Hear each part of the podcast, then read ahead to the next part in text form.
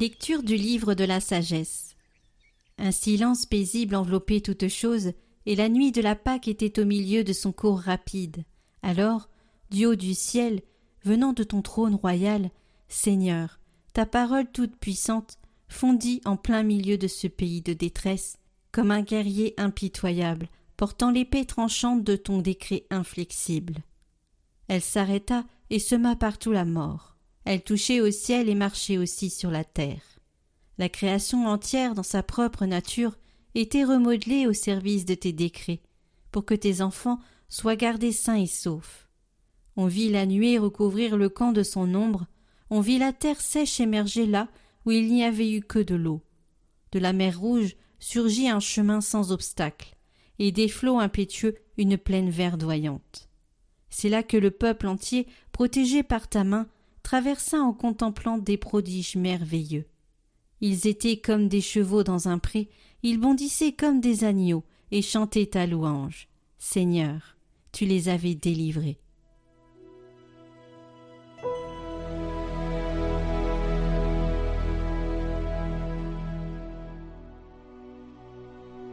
Souvenez-vous des merveilles que le Seigneur a faites. Chantez et jouez pour lui, redites sans fin ses merveilles. Glorifiez-vous de son nom très saint. Joie pour les cœurs qui cherchent Dieu. Il frappe les fils aînés du pays, toute la fleur de la race. Il fait sortir les siens chargés d'argent et d'or. Pas un n'a flanché dans leur tribu. Il s'est ainsi souvenu de la parole sacrée, et d'Abraham, son serviteur, il a fait sortir en grande fête son peuple, ses élus, avec des cris de joie.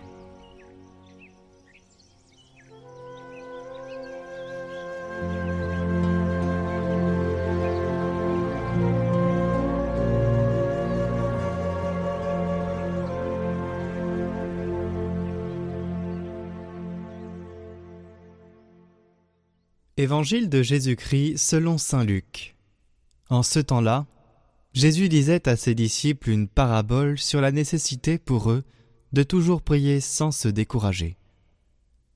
Il y avait dans une ville un juge qui ne craignait pas Dieu et ne respectait pas les hommes.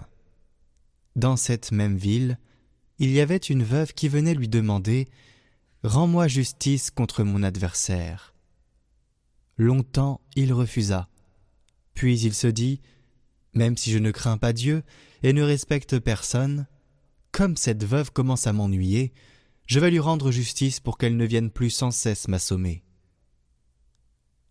Le Seigneur ajouta Écoutez bien ce que dit ce juge dépourvu de justice. Et Dieu ne ferait pas justice à ses élus qui crient vers lui jour et nuit? Les fait-il attendre? Je vous le déclare, bien vite il leur fera justice.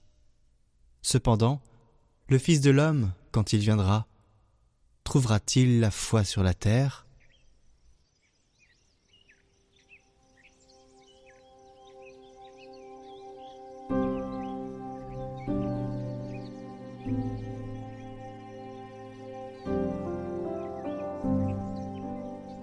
C'est une question sérieuse. Imaginons que le Seigneur vienne aujourd'hui sur terre. Il verrait malheureusement tant de guerres, tant de pauvreté, tant d'inégalités, et en même temps de grandes conquêtes de la technique, des moyens modernes et des gens qui courent toujours sans jamais s'arrêter. Mais trouverait-il des personnes qui lui consacrent du temps et de l'affection, qui le mettent au premier plan?